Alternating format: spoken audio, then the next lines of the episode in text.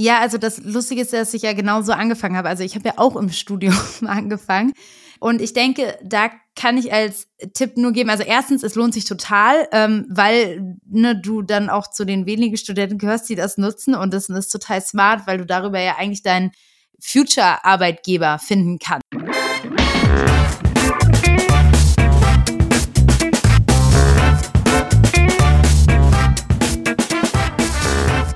Begrüße euch super herzlich zum Her Money Talk, dem Geld- und Karriere-Podcast für Frauen.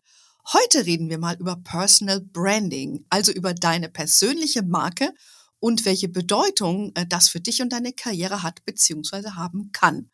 Ein moderner Gradmesser für deine persönliche Marke ist deine Reichweite auf LinkedIn, dem weltweit größten sozialen Karrierenetzwerk.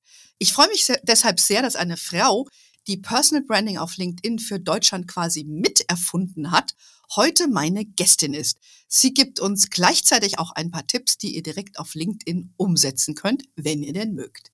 Es wird Zeit, dass ich euch die super sympathische und sehr erfolgreiche Celine Flores Villas vorstelle. Celine hat, ich habe nochmal genau geschaut, Celine, knapp 136.000 Follower auf LinkedIn. Sie ist damit einer der größten Business-Influencerinnen hierzulande. Sie war dreimal Top Voice bei LinkedIn. Sie moderiert super große Events, wie zum Beispiel die Bits und Pretzels hier in München, hat auch ein eigenes Unternehmen aufgebaut, The Personal Branding Company. Ach ja, und Miss Universe warst du ja auch schon, Celine. Schön, dass du heute Zeit hast, bei mir im Podcast zu sein. Ganz herzlich willkommen. Arne, vielen Dank für die Einladung. Ich weiß es sehr zu schätzen, dass du da bist. Du bist ein bisschen angeschlagen. Ähm, und von daher schätze ich das umso mehr, dass du dir ein bisschen Zeit nimmst, heute mit uns zu plaudern.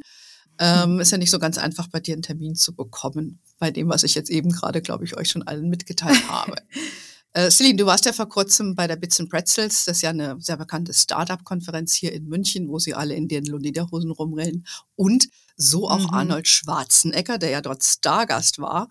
Und man hat ja natürlich Bilder von dir mit ihm gesehen auf der Bühne. Erzähl mal, wie war das und wie kam das überhaupt zustande? Ja, also da, wie das zustande kam, da muss ich natürlich direkt das äh, große Lob weitergeben an das Team von der Bits and Pretzels äh, und da ganz besonders an die Ann-Kathrin, weil das ist natürlich nicht auf meinem Mist gewachsen, sondern die haben natürlich ein riesen Orga-Team, die jedes Jahr hm. ein ganzes Jahr lang eigentlich planen an dieser Konferenz und die zeichnen sich ja auch in Deutschland, würde ich sagen, sehr aus, immer durch diesen Stargast, den sie da haben. Also die hatten schon äh, den Richard Branson da, dann war Barack Obama war da ja. als Speaker vor zwei Sehr Jahren, also geil. also wirklich Weltklasse Speaker, kann man nicht anders sagen und Persönlichkeiten und dieses Jahr eben Arnold Schwarzenegger und da äh, ne, äh, feilschen die ja natürlich lange und bereiten die vor und äh, diskutieren und ich weiß nicht, wie sie es machen, aber irgendwie schaffen sie es immer, diese Leute nach Deutschland zu bringen, nach München. Und das ist natürlich mega cool, wenn man dann die Möglichkeit hat, so jemanden irgendwie anzumoderieren und da hinter den Kulissen auch zu erleben. Mhm. Das ist natürlich was super Besonderes und aus dem Grund habe ich natürlich auch zugesagt.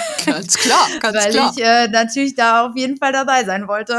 Das hätte ich mir auch nicht entgehen ja. lassen. Hast du mit ihm auch äh, so sprechen können? Ah, tatsächlich, ähm, das, ist ja auch immer dann spannend, ne, wie die Leute hm. ähm, dann, äh, wie, wie die sich da aufhalten, ob die lange da sind oder nicht. Und ähm, hm. der Arnold Schwarzenegger hatte da, glaube ich, noch einen Wiesentermin mit seiner Familie geplant. das sei ja dann auch überall abgebildet in irgendwie auf Gala, Bunte oder ich weiß nicht wo. Ja. Ähm, und ist da eigentlich relativ äh, kurz angebunden gewesen. Also und Ach, dadurch, wirklich? dass ich natürlich selber auf der Bühne war und dann nicht lange ähm, unterwegs sein konnte hinter den Bühnen, habe ich ihn nur kurz davor erlebt. Da war er sehr fokussiert hinter der Bühne und er hat sich irgendwie gedanklich vorbereitet und er dann auch eine 1A-Performance abgeliefert und ist ja auch immer spannend dann so zu sehen, ne, ähm, quatscht jemand dann da noch lange rum oder, hm. oder ist er ganz ruhig? Und Arnold Schwarzenegger war ganz in sich gekehrt und ganz hm. fokussiert und hat da gar nicht mehr groß rumgesprochen, sondern sich ganz auf sich selbst und seinen Auftritt konzentriert, mhm. die letzten zehn Minuten vor Auftritt. Mhm. Und ähm, ja, dann sah er seine Show abgerissen. Also war mhm. äh, sehr ähm, sympathisch auf jeden Fall. Das freut mich. Ich habe ihn mal gesehen in Texas auf der mhm. South by-Konferenz, die wird dir ja auch was sagen. Ja. In Austin, Texas. Und genau. äh, da war der auf der Bühne und ich muss sagen, ich war, das ist jetzt ein paar Jahre her, das war ja pre-Covid. Und ich war sehr positiv überrascht von ihm. Erstens mal habe ich ihn so nicht wahrgenommen mit den Inhalten, mhm. die er da transportiert hat. Und mhm. dass er eigentlich sehr grün ist und was er natürlich genau. damals als ehemaliger Gouverneur ja. Äh, gemacht hat. Und auch seine Einstellung zu Geld fand ich damals schon sehr interessant, weil das war unter dem Trump-Regime Und dann hieß es eben, hey, wir haben eh genug, ich, ich habe genug Geld und viele andere haben genug Geld. Warum brauchen wir diese ganzen Tax-Cuts, also die Steuerreduzierung mhm. so? Ich fand das wirklich super sympathisch und, und sehr nahbar, wie der seine Ansichten. Ne? Nicht mal die Rede von ihm habe ich ja nicht gehört auf der Bits and ich war leider selber nicht da.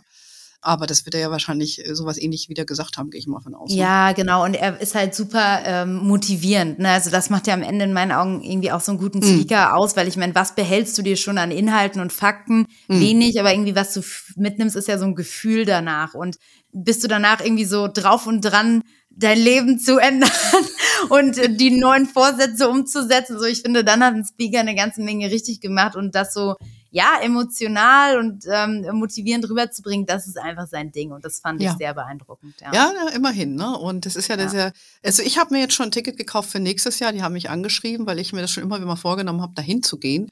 Also äh, vielleicht sehen wir uns ja dann dort nächstes Jahr und du ja, sehr gerne.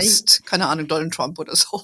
Ich hoffe, ich hoffe Elon Musk, ich hoffe, da oh. kriegen das kriegen sie hin. Ehrlich, ich, ich habe mal gehört, der lässt sich scheinbar nicht so, der plant nicht so lange im Voraus. Der Typ ist ja auch Autist. ja, du, das Jetzt wird er ja wieder Twitter kaufen. ja, aber das wäre cool, ja. Der war übrigens auch auf dieser South by Konferenz, wo der Arnold Schwarzenegger ja. war. Da habe ich den okay. Elon Musk auch gesehen. Und, Und was sagst muss, du dazu? Ich kann dir nur sagen, mein Eindruck von dem war, er wird definitiv nicht fürs Reden bezahlt. Ja, mm, weil er ja. relativ bedacht und stockend sprach und ja, kein ja, mitreißender Redner war. Nee, aber gut, genau. die haben eh alle an seinen Lippen gehangen, aber I was not so mm. impressed. Ja, und das ist voll, ähm, voll interessant, aber vielleicht glaubt man auch deswegen, dass er so genial ist, eben weil er kein guter Speaker ist, weil, weißt du, was ich meine? Irgendwie hm. dadurch, dass er so, halt.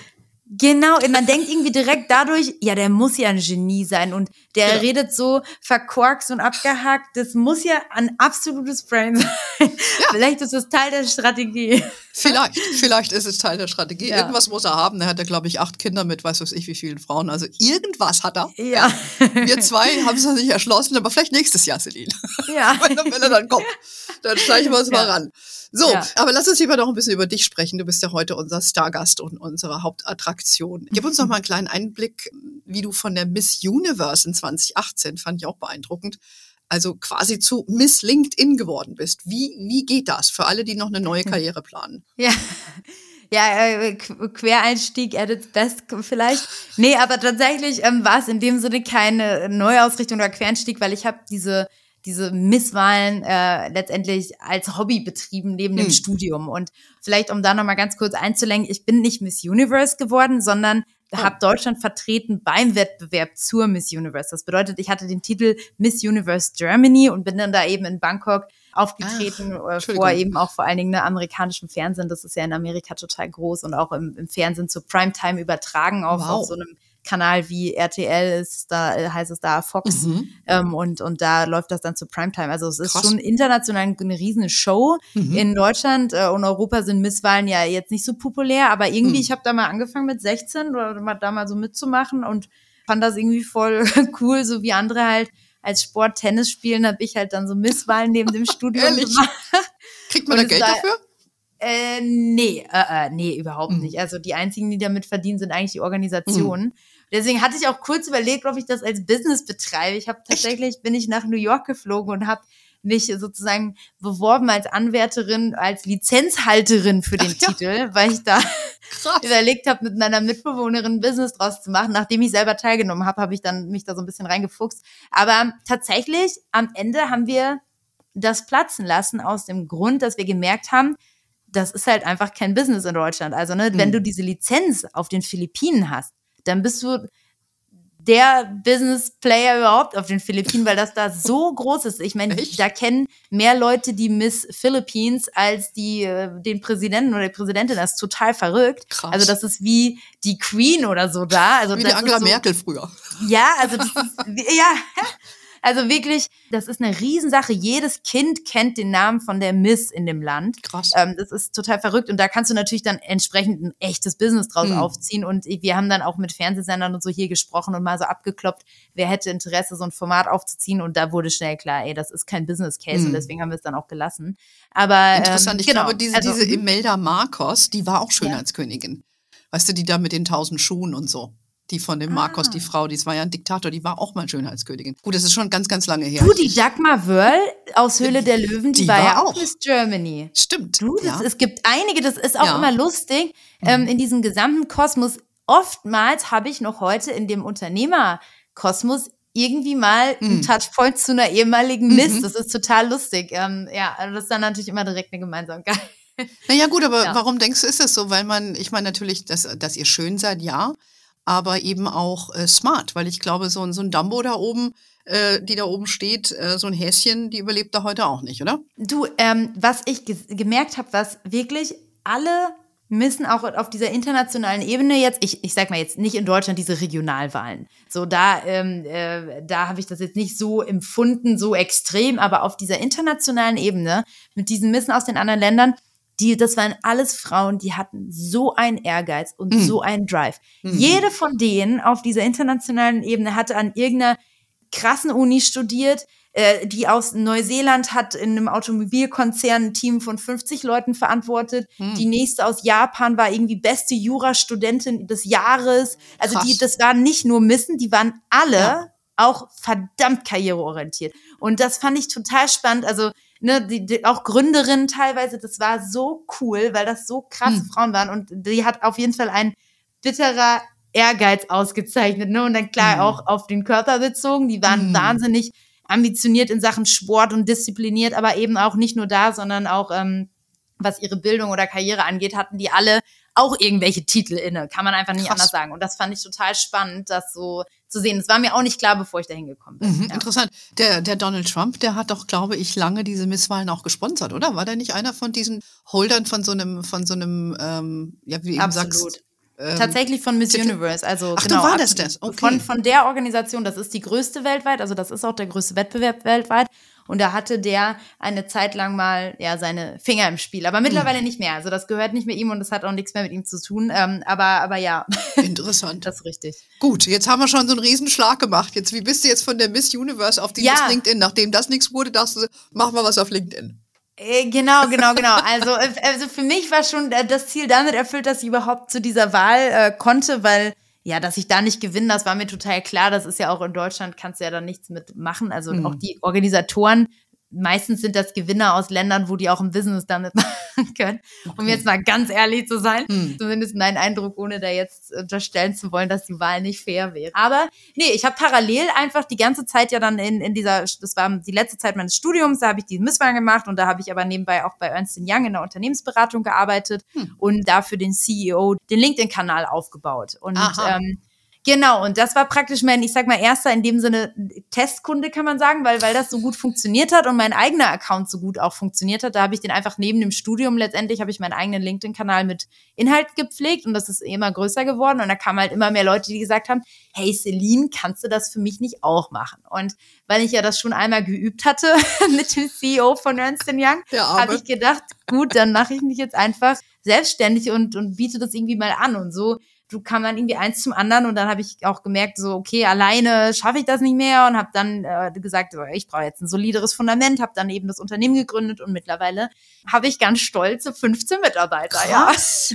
Glückwunsch, Ja. Kudos. Ja, danke, ja. Das finde ich ja geil. Eine ganz tolle Erfolgsgeschichte. Also jemand, der einfach gesagt hat, hier, das sind die Chancen, die da sind, die sich bieten, zugegriffen hat und hat was draus gemacht, finde ich mega. Und auch. Du und äh, Anne, hm. als wir das erste Mal gesprochen haben, da war ich, glaube ich, gerade in dieser Transition-Phase von Selbstständigkeit hin zum Unternehmen und ich glaube, da hatte ich nur eine Werkstudentin. Genau, und das ist, die Oja. Genau, ne?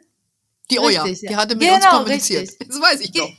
Genau, richtig. Und das ist, äh, sie war sogar Praktikantin. Dann hatte ich tatsächlich zwei. Ich hatte nämlich eine Werkstudentin, das war meine erste Mitarbeiterin. Und dann kam sie als Praktikantin dazu. Und das ist jetzt nur zwei Jahre her und es ist Hm. so viel passiert irgendwie. Ähm, und das ist echt total crazy. Also du hast sozusagen von Anfang an hast du es miterlebt. Den Boom und deine Karriere mit begleitet. Ich sehe das ja immer auf LinkedIn. Ich weiß ja, ob es dir gut geht, schlecht geht, wo du bist. Ich kriege ja alles mit. Ja. Und wir haben uns aber trotzdem erst persönlich getroffen äh, bei einer Veranstaltung in Berlin, was natürlich Yes. für uns schön war, dass man sich ja mal persönlich Mhm. gegenüberstand. Und dann haben wir gesagt, so, jetzt äh, greifen wir die Gelegenheit beim Shop und schauen mal, ob wir euch mal hier der Money Community eben auch vorstellen können. Also Yes. ganz toller Weg. Wir reden gleich nochmal über deine, deine Firma auch. Also ihr seht auch schon, äh, Personal Branding ist ja das, was äh, Celine macht und ähm, für sie funktioniert es und der Bedarf ist immens, wie man ja an deiner, an deiner Firma eigentlich merken kann.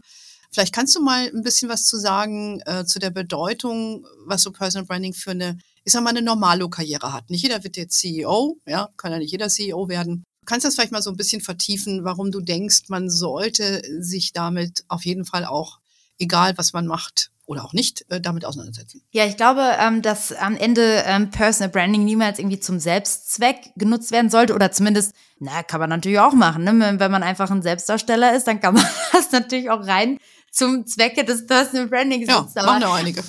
Genau, aber am Ende, wenn wir das jetzt für Kunden auch machen und vor allen Dingen Firmen dahinter stehen, die das ja auch zahlen, mhm. dann ähm, geht es eigentlich wirklich darum, ganz konkrete Ziele zu verfolgen. Und ich sag mal, in meinen Augen sind so drei, die wirklich relevant sind. Das eine ist, Sales damit zu generieren, also Leads wirklich über, über LinkedIn einfach zu generieren, mhm. Mitarbeiter zu akquirieren. Das ist so das zweite große Ziel, was viele haben, ne, sich mhm. als Mitarbeitermarke mehr aufzustellen, indem eben Führungskräfte nach außen auftreten, sich zeigen und so weiter. Ne? Die Tina Müller ist ein gutes Beispiel. Mhm. Die hat in einem Interview mit mir mal gesagt, dass sie seitdem sie so präsent ist und da auftritt, auch mit ihren Kolleginnen. Ne? Sie hat ja da auch einige starke Führungskräfte um sich herum, die ja. ebenso posten. Ja. Die Digitalchefin und, und ich glaube, mittlerweile ist sie da nicht mehr, aber ne, da hat sie gesagt, seitdem sie das machen, bekommen sie wesentlich mehr qualifizierte Bewerbungen auch auf seniorigere Positionen, ah. weil einfach Leute da arbeiten wollen. Und gerade hm. diese Positionen sind ja total schwer zu besetzen. Und das kann man halt durch ein cooles Personal Branding und Storytelling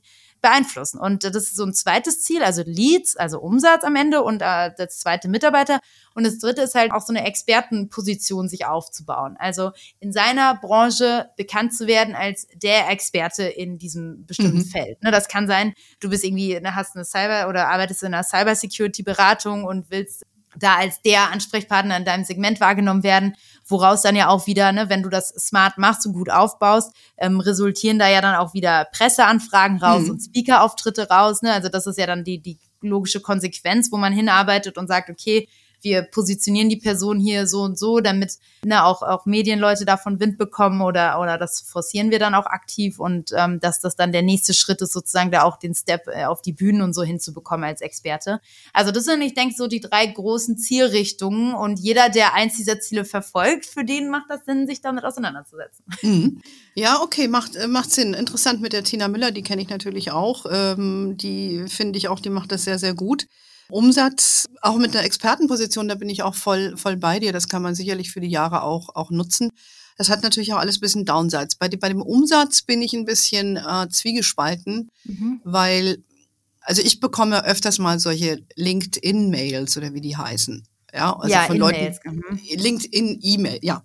Und das ist immer so ein bisschen irritierend, weil das sind für mich eigentlich keine, wo ich sage, da würde ich wirklich drauf antworten weil das sind irgendwie aus meiner Sicht meist solche standardisierten E-Mails, die sie jedem schicken.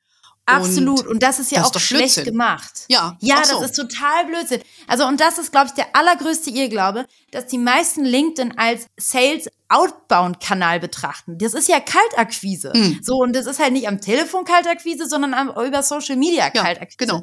Das, was wir machen, ist oder nennt sich letztendlich Social Selling. Mhm. Und das ist eben LinkedIn als Inbound-Kanal zu verstehen. Das bedeutet, du positionierst dich so, einleuchtend ne, mit im, und sprichst auf deinem Profil als auch in deinem Content genau die Themen und Probleme deiner Kunden an, deiner potenziellen. Und dann pirschst du dich ganz langsam an die ran. Ne? Du ähm, kommentierst hm. vielleicht mal unter deren Postings. Du hast ganz bestimmte Zielpersonen, die du da auch haben willst für deine ah, Leads, ne? Verstehe. die man ganz gezielt angeht. Dann fängst du an zu kommentieren, damit mhm. rückst du schon mal so ins Unterbewusstsein. Irgendwann schickst du mal eine Kontaktanfrage. So, und dann machst du coole Beiträge, dann kommentieren die irgendwann mal so. Und das ist ein Prozess, der kann drei, vier Monate dauern, mhm. bis man dann die erste Nachricht versendet. Aber dann hat das eine ganz mhm. andere Relevanz. Und okay. die Erfolgswahrscheinlichkeit von Social Selling, also LinkedIn als Inbound-Kanal, ist deswegen auch viel höher. Denn im besten Fall machst du das so smart, dass nicht du die anfragst, sondern dass die dich anfragen. Und das meine ich mhm. mit Inbound-Kanal so. Und das ist viel mhm. müßiger, aber auch zehnmal erfolgreicher oder hundertmal erfolgreicher. Absolut, verstehe ich. Das genau, bedeutet ja. aber natürlich, dass man dann äh, richtig eine Strategie benötigt, äh, da kann man nicht einfach mal so eine plumpe E-Mail rumjagen, ja, die irgendjemand irgendwo dauert viel länger, hat, genau. Person. Nee. Ja, ja, genau. Also das dauert viel länger, aber ich denke mal, es ist ein erfolgreicherer Ansatz, gerade wenn man sich für so ein, so ein Thema positionieren will, Ja, aber das braucht Zeit. Ich sehe das ja bei mir auch. Also ich habe, glaube ich, weiß ich, 6.500 Follower auf LinkedIn. Und das ist jetzt, ähm, ich poste da öfters mal was, aber ich setze mich jetzt nicht hin und sage, okay, ich muss zweimal die Woche irgendwas machen. Mir ist das eigentlich, für mich persönlich ist mir das zu anstrengend, muss ich sagen, weil ich brauche dann eigentlich jemanden, der das für mich macht. Wiederum ja. bedeutet das dann mhm. aber, dass die Person nicht ich ist. Ja, und ich bin dann relativ kritisch, weil jeder hat so seine Tonalität, sehe ich auch als mhm. Herausforderung. Und also ich, wenn mir jemand einen Text vorlegt, ich sitze da nochmal ewig nochmal drüber, weil ich eben da ich sein will. Du, absolut. Und das ist ja genau das, was wir auch dann haben. Ne? Also ein, eins unserer Säulen, sag ich mal, ist das Thema C-Level Ghostwriting, also wo mhm. wir die Kanäle wirklich komplett übernehmen. Also wir schreiben nicht nur die Beiträge und äh, kreieren irgendwie die Visuals oder geben irgendwelche Selfies bei den Leuten in Auftrag, sondern wir ähm, veröffentlichen das und machen auch das Community Management, also beantworten die Kommentare und so weiter. Und das ist natürlich ist etwas sehr, ja. ja. das ist was sehr ähm, Intimes. Aber es ist, also wir betreuen auch große Accounts, die mhm. auch bestimmt vielen hier bekannt sind wo das auch noch nicht, ähm, also das ist, ist, noch nie irgendwo aufgefallen. Also wir haben natürlich mhm. da immer ganz strikte NDAs mit unseren Kunden. Ja. Äh, wir hatten noch nie, kein Mal, seitdem wir das jetzt machen, und wir hosten mittlerweile über 15, ich glaube über 18 äh, C oder C-Level-Profile, ich sage mal auch mhm. Gründer, das können auch, sind auch Anwälte, sind Investoren, ganz unterschiedliche Leute.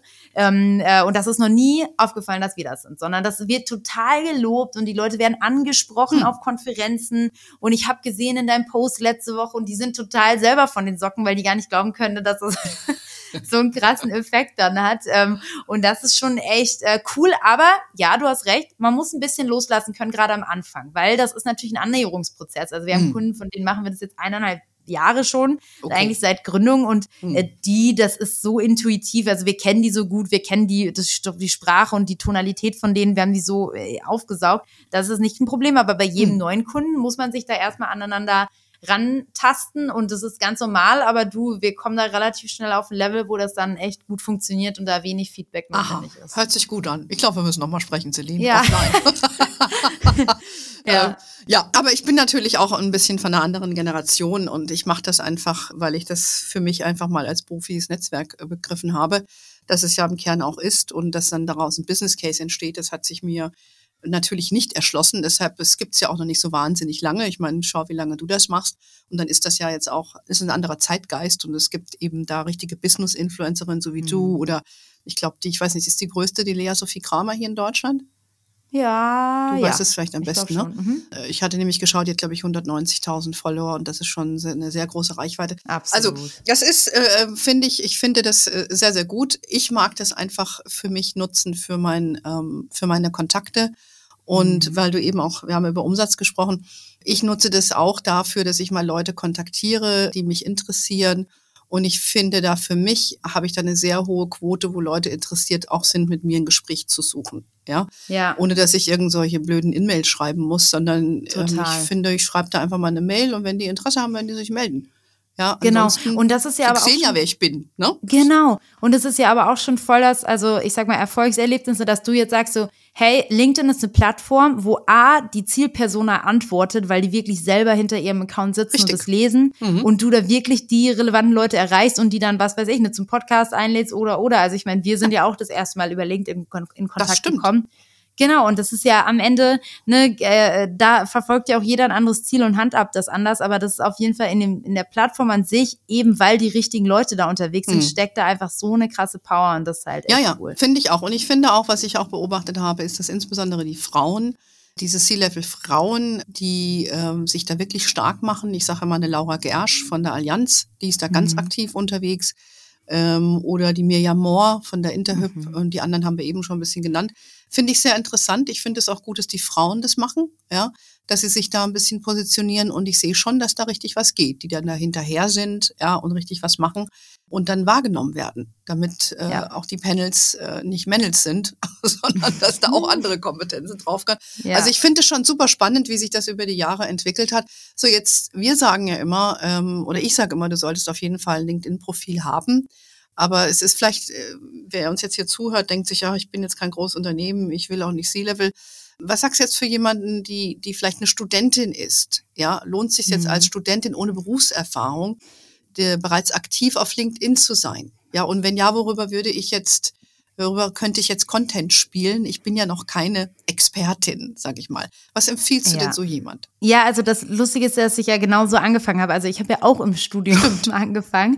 Und ich denke, da kann ich als Tipp nur geben, also erstens, es lohnt sich total, ähm, weil ne, du dann auch zu den wenigen Studenten gehörst, die das nutzen und das ist total smart, weil du darüber ja eigentlich deinen Future-Arbeitgeber finden kannst. Hm. Und ähm, da würde ich immer als Tipp geben, äh, die Frage im Kopf zu haben, nicht wo bin ich heute und ich bin ja noch kein Experte, sondern wo will ich denn hin? Und jetzt nehmen wir mal an, eine, eine BWL-Studentin, die entschieden hat, sie will in Zukunft irgendwie im, im Marketing arbeiten und äh, sich auf Agenturseite schlagen. Dann würde ich sagen, ist mal der allererste Schritt, die ganzen äh, Agentur Agenturen, Fischer, Appelt, Jungformat und so weiter, ne, you name it, wo auch immer man dann hin möchte, da die HRler als auch die Leadership-Personen ähm, hinzuzufügen mhm. zum Netzwerk ja. und auch vielleicht in dem, in, allein in dem Slogan schon zu schreiben. Also der Slogan ist ja das, was direkt unter dem Namen ist. Äh, irgendwie so ähm, BWL-Absolventin, Suche nach Opportunity in führender Werbeagentur. So, zack, das reinzuschreiben. Ey, alle brauchen junge Talente. Und wenn ich jetzt ne, jemanden hätte, der auf mich, so auf mich zugehen würde und mir eine Kontaktanfrage senden würde und da würde drinstehen, ne, ich weiß nicht, ähm, Graduate und möchte C-Level-Kommunikation machen, ich würde proaktiv auch da sofort würde Alarm schlagen und meiner Recruiterin sagen, ey, guck dir das mal an, das passt perfekt und, ja. und lad die mal zu einem Gespräch ein. So. Und deswegen, du kannst dir ja da deinen zukünftigen Boss und dein zukünftiges Unternehmen aussuchen und jetzt schon approachen und die werden craven nach solchen Talenten, die so mhm. proaktiv sind. Ja. Also Mädels, wenn ihr im Studium seid, wisst ihr, was ihr jetzt zu tun habt. Ja. Ähm, vielleicht nochmal das eben gerade gesagt, diesen Claim. Vielleicht hast du noch mal so ein, zwei Tipps, um das Profil überhaupt zu schärfen, weil ähm, ich, ich habe ja gesehen, was man da ganz fancy Sachen machen kann. Da brauchst du schon fast ein BWL-Studium, um dein LinkedIn-Profil aufzustellen. Also ehrlich gesagt, da auch vielleicht jetzt gerade für die, die im Studium sind oder aber auch für jeden anderen, ähm, es gibt auf YouTube ne, total viel Free-Content gerade zum Profil. Und ja. natürlich haben wir auch einen Online-Campus und man kann sich das auch bei uns angucken und, und wir machen natürlich noch ganz viel Content, den man so for free nicht kriegt. Aber ich sag immer, ey Leute, ich brauche euch das gar nicht verkaufen. Ihr kriegt so geilen Content zum LinkedIn-Profil auf YouTube. Schaut euch das einfach an. Ihr werdet da so viel lernen, so viele Tipps bekommen. Und da würde ich immer erstmal alle Quellen, die gratis sind, abgrasen. Und da seid ihr schon, habt ihr schon eine ganze Menge zusammen. Und ähm, vielleicht jetzt so als, als Tipp von mir, also ich, ich denke, dass die wichtigsten drei Elemente sind, also abgesehen natürlich klar von dem Profilbild, es sollte selbsterklärend sein, dass man da ein aktuelles nimmt und so weiter. Aber abgesehen davon denke ich, ist das Titelbild wichtig, der Profil-Slogan, das also was direkt unter dem Namen steht und die Profil- Info finde ich auch noch interessant. Okay. Und da sollte das Titelbild kann sehr gut strategisch genutzt werden. Also wenn man jetzt auch einen Job sucht oder so, das da reinzuschreiben, vielleicht mit dem QR-Code seinen Lebenslauf zu hinterlegen. Also ne, überlegt mal, man kann so kreativ sein Krass. und diese Fläche da oben so mhm. geil nutzen. Das macht aber keiner, verstehe mhm. ich nicht. Ne, mhm. Sondern da, äh, ne, du kannst deinen Podcast da verlinken, überhaupt mhm. sagen, dass du einen Podcast hast. Also man kann diese Fläche so geil nutzen. Mhm. Ähm, das zweite ist der Profil-Slogan und da eben am besten reinzuschreiben, so, wer bist du, wofür stehst du und wen willst du damit erreichen? Also da hat der Johannes Kliesch, ähm, das ist so ein E-Commerce-Gründer, der finde ich hat da einen total guten Slogan, weil der einfach in einem Satz zusammenfasst, was er macht. Und ich kann es gerne hier einfach mal vorlesen. Ich mache es ja. gerade auf. Und zwar hat er hingeschrieben, mit Basic-Produkten auf Amazon und Shopify zum zweistelligen Millionenumsatz. Wir helfen dir bei deiner Amazon-Erfolgsgeschichte Team Snox. Also hm. Snox, so heißt mhm. sein Unternehmen, ah. hat er schon mal gedroppt. Mhm. Dann wird klar, dass er scheinbar eine Basic-Unternehmen, in dem Fall das sind Unterhosen und Socken, die verkauft er über Amazon und Shopify und hat offensichtlich einen zweistelliger Millionenumsatz. Damit zeigt er auch direkt, mhm. boom, ich bin erfolgreich mit dem, mhm. was ich mache. Mhm. Und er sagt auch gleichzeitig noch, wir helfen dir bei deiner Amazon-Erfolgsgeschichte. Er scheint also das auch als Service anzubieten, das zu replizieren, was er selbst gemacht hat. So, boom, sofort klar, was dieser Typ macht ähm, und, und dann wen, für wen das mhm. irgendwie relevant ist. Und sowas finde ich total stark. Und da einfach cool. mal grübeln, ne, was man da reinschreiben kann. Und die mhm. Profilinfo auch halt persönlich gestalten, coolen, ähm, also die Profilinfo, das ist ja dieser Text, da einfach reinschreiben, ne, woher man kommt, warum man das tut, was man tut, was irgendwie die Leidenschaften sind. Vielleicht auch eine E-Mail-Adresse hinterlegen und einfach ein bisschen das erzählen, was man sonst nur in dem Gespräch erfährt. Also ne, ich habe da auch rein, Sachen reingeschrieben, die ich jetzt hier erzählt habe. So mhm. und eben nicht den Lebenslauf wieder zu kauen, sondern das reinschreiben, was man nur aus einem persönlichen Gespräch erfahren könnte. So, mhm. das mal so als drei erste Tipps. Und der Rest oh. auf YouTube. Das, das sind ja schon jede Menge. Danke, Celine. Ich, ich, es rattert ziemlich bei mir. Ich muss gleich, ich muss gleich mein LinkedIn-Profil angucken. Das freut mich. also, ob ich heute nichts mehr zu tun hätte, aber ich glaube, ich werde das gleich nochmal machen, weil, ähm, da, ja, ich, du hast absolut recht, nachdem ich mir das bisschen angeschaut habe, auch, da hat man wahnsinnig viele Möglichkeiten und du musst dir heute zum Beispiel gar keine persönliche Webseite machen. Das geht viel schneller mit LinkedIn und du hast da eine Reichweite ja, und das ist schon sehr, sehr geil, was man da machen kann. Also hier, wir wollten ja, wir können jetzt, jetzt hier nicht von A bis Z alles durchgehen, aber ich glaube, wir wollten einfach mal ein paar Tipps hier weitergeben. Ja. Vielleicht nochmal, wenn ich jetzt aber jetzt äh, meinen ersten Job habe, ja, und, und bin jetzt im Studium und mache jetzt äh, in irgendeinem Be Bereich Karriere, sagen wir mal HR mhm. oder keine Ahnung, im Vertrieb, dann möchte ich mir ja auch in die Reichweite ein bisschen aufbauen. Ähm, was empfiehlst du denn so einer jungen Person, so einer jungen Frau nach dem, Stu nach dem Studium?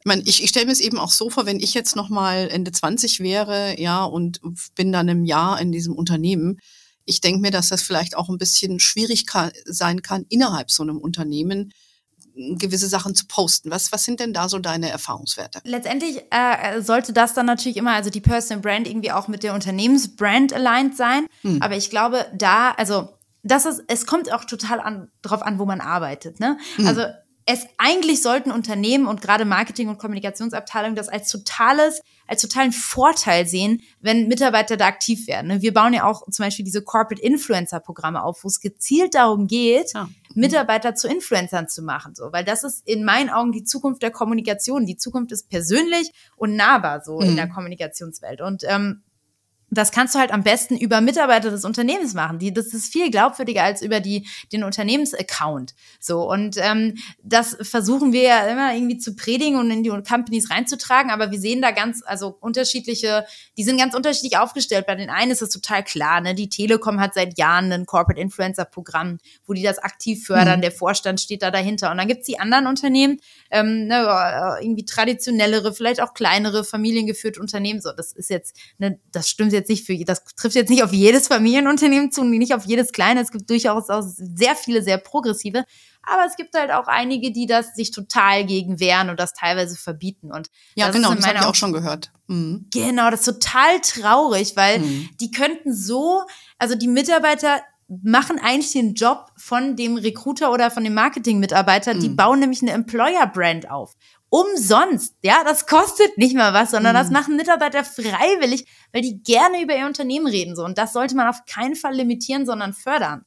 Und äh, die Leute eher an die Hand nehmen, es richtig zu tun. Und mhm. ich denke, da als Mitarbeiter, wenn du anfängst zu posten, kann man sich eigentlich immer selbst fragen, würde ich das, was ich jetzt hier gerade poste, auch irgendjemand an der Bushaltestelle erzählen, den ich nicht kenne? Mhm. wenn die Antwort ja ist, dann ähm, verstößt das schon mal nicht gegen irgendeinen Arbeitsvertrag und ist auch nichts irgendwie Vertrauliches und dann trägt das eher zur Marktbildung des Unternehmens bei, ne? darüber zu sprechen, wie New Work funktioniert oder ähm, ob man äh, im Homeoffice arbeiten kann und wie oft. Und das sind ja, ne, wo man auch attraktiv dann wird, wenn man da einfach ja. berichtet. Und das, also ich würde euch empfehlen, für eure eigene Marke das zu machen und wenn ihr ich sage mal, guten Unternehmen seid, dann unterstützen die das auch. Mhm. Ja, das ist halt auch so ein bisschen Old Style. Äh, was mir halt auffällt bei uns in der Branche ist ähm, das Bankhaus Haug Aufhäuser die da mhm, relativ mhm. viel in dem, in dem LinkedIn-Segment machen. Ob das jetzt die Anna war, äh, die ich auch persönlich jetzt kenne, weil das sehe ich dann immer auf, auch auf LinkedIn. Mhm. Die jetzt wohl wechselt, habe ich auch natürlich auf LinkedIn gelesen. Ja. Ähm, aber die hat da relativ viel gepostet, auch recht ähm, äh, Sachen, wo ich sage, hm, mutig, ja. Ähm, aber sie hat das Backing im, im Konzern und die betreiben das ja. auch auf verschiedenen Levels. Das finde ich eigentlich sehr gut äh, weil gerade für uns im Finanzbereich ist das ja doch nochmal kritisch, das Compliance. Ja, da gibt's ja andere Häuser, die mhm. wirklich noch nicht mal, wenn die bei mir im Podcast sind zum Beispiel, das reposten dürfen. Ja, ja also da gibt es ganz große verrückt. Oh Bandbreite. Oh ähm, wenn ich das höre. Ja, es ist sehr, sehr ja. krass, ne, was, was mhm. da, ähm, was da in dem, ja. in dem Segment unterwegs ist. Also wir haben deinen Pitch gehört. Ich stimme dir auch zu. Ich bin auch immer jemand, die da eher offen ist und, und sagt, hey, ne, die, die sollten eigentlich schon wissen, was sich gehört, auch auf LinkedIn. Und sonst brauchst du so Leute ja eigentlich auch nicht im Team. Ne? Exakt. Ähm, dann funktioniert es auch intern nicht. Aber vielleicht nochmal abschließend zu dem Part, vielleicht äh, Thema Fallstricke. Ja, mhm. was sollte ich denn aus deiner Sicht vermeiden, wenn ich auf LinkedIn unterwegs bin? Das ist gleichzeitig, also und das ist ja genau die Schwierigkeit. Ich glaube, der größte Fehler, den man machen kann, ist, dass man zu corporate äh, mhm. mäßig unterwegs ist. Also wenn man zu sehr das Unternehmen und die Produkte in den Fokus stellt, dann ist es halt ey, das will keiner sehen und lesen. Also das ist ja keine Plattform, wo es um Produktwerbung geht, sondern um Gedanken rund um die Arbeitswelt, ähm, mhm. wo man sich austauscht und ja erfährt, wie andere irgendwie zu ähnlichen Themen denken und so. Das ist ja das, was interessant ist. Und da immer, ich glaube, der größte Fehler, den man machen kann, ist ähm, zu sehr ins, ins Senden zu kommen und zu wenig zuzuhören, sondern mhm. sich immer zu fragen, meine Zielgruppe am anderen Ende, was findet die spannend? Und die findet nicht spannend, was die Quartalszahlen sind. Das findet die nicht spannend, sondern die will ganz andere Sachen, wissen die Zielgruppe. Mhm. So, da immer mh, hm, von der Zielgruppe her denken und nicht zu nicht zu sehr diese Unternehmensupdates und News in den Fokus stellen oder gar mhm. Produkte, sondern echt von der Zielgruppe her denken. Mhm. Ich glaube, das okay. ist das Wichtigste. Ja. Der größte Falsch. Wichtiger, wichtiger Hinweis. Lass uns noch mal gerade über die Firma sprechen, die du gegründet hast, die People Branding Company. Ja, das ist ein eigenes Unternehmen, das da sehr erfolgreich ist, haben wir eben schon gehört. Kann ich das jetzt auch als Einzelperson buchen oder richtet sich das eher an, an Firmen, weil das ist ja schon ein bisschen beschrieben, was das Leistungsprofil von euch ist, dass ihr da Unternehmen unterstützt beim Corporate Influencing, wenn man das jetzt auf Neudeutsch ausdrücken darf? Ja, also sowohl als auch. Also wir haben äh, eben zum einen diesen den den Online-Campus, ähm, wo man in äh, 55 Trainingsvideos und auch verschiedenen Masterclasses letztendlich Schritt für Schritt seine eigene Personal Brand durchdenken und oh. aufbauen kann. Mhm. Und das ist, ich sage mal, eine 55 Videos und viele Arbeitsblätter. Das kostet 99 Euro im Monat. Man oh. schafft das auf jeden Fall in vier Wochen, wenn man sich ranhält. Okay. Man, die meisten bleiben am Ende aber so drei bis vier Monate bei uns ähm, und und gehen das in Ruhe durch. Aber ne, also ich will damit damit nur sagen, theoretisch, wenn du dir in zwei Wochenenden frei hältst äh, und 99 Euro investierst, okay. hast du einen 1A-Guide mit all dem, was ich irgendwie die, über die letzten Jahre an Wissen zusammengetragen habe mit meinem Team, wo man super easy sich das ähm, selbst erlernen kann. So, ne? Aber dann gibt's klar die CEOs, die keine Zeit haben und die beauftragen uns dann halt eher als Strategen und Ghostwriter, wo wir eben für die eine Strategie ausarbeiten, wo wir die interviewen ähm, und, und dann auf Basis dessen letztendlich so eine, so eine Strategie erarbeiten und auch umsetzen. Und eben, um ähm, auch auf, auf, ich sag mal, Corporate- und Konzernebene die Mitarbeiter auszubilden, haben wir halt entsprechende Trainingsprogramme. Also ah, wirklich von dem Einzelnen, der 99 Euro investiert, bis hin zu einem DAX-Konzern, der 300 Mitarbeiter schult, äh, machen wir alles. Hört ja. sich super an. Also, ähm, ich glaube, ihr habt jetzt verstanden, warum ich euch unbedingt Celine vorstellen wolltet, wenn ihr sie noch nicht schon kanntet von LinkedIn. Ähm, hier habt ihr ein paar handfeste Tipps gehört und ich habe dich ja als super sympathisch und sehr erfolgreich vorgestellt. Ich glaube, äh, dass, äh, da stimmen mir jetzt alle meine Hörerinnen damit zu. Ähm, vielleicht abschließend nochmal, äh, Celine, in, da, in meinem Podcast geht es natürlich sehr häufig ums Geldanlegen. Äh, meine abschließende Frage daher an dich. Wie sorgst denn du für dein Alter vor?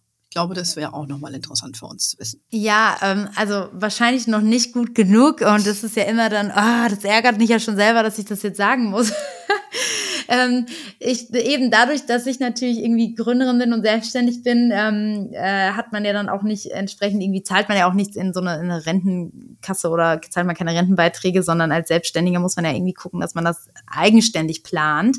Und was ich mache, ist, ich habe ähm, einen monatlichen Sparplan, hm. ähm, wo ich schon immer Geld äh, anlege, also vor allen Dingen in ETFs, aber auch in, in, in einen Fonds und da halt regelmäßig einfach einzahl und oh, ja, ich hoffe, dass sich das auszahlt. Ja. Ähm, äh, vor allen Dingen eben, das ist ja das Schöne, dass es sich durch diesen Zinseszinseffekt dann auch eben über die Zeit vor allen Dingen auszahlt, dieses, dieses Anlageverhalten. Genau. Und äh, sonst ähm, habe ich als allererstes tatsächlich, das war total ungewöhnlich wahrscheinlich, habe ich, bevor ich in ETFs oder Aktien oder irgendwas investiert habe, habe ich in Krypto investiert. Oh. Das natürlich zeigt so ein bisschen mein Anlageverhalten, also sehr risikoreich würde ich das mal einschätzen.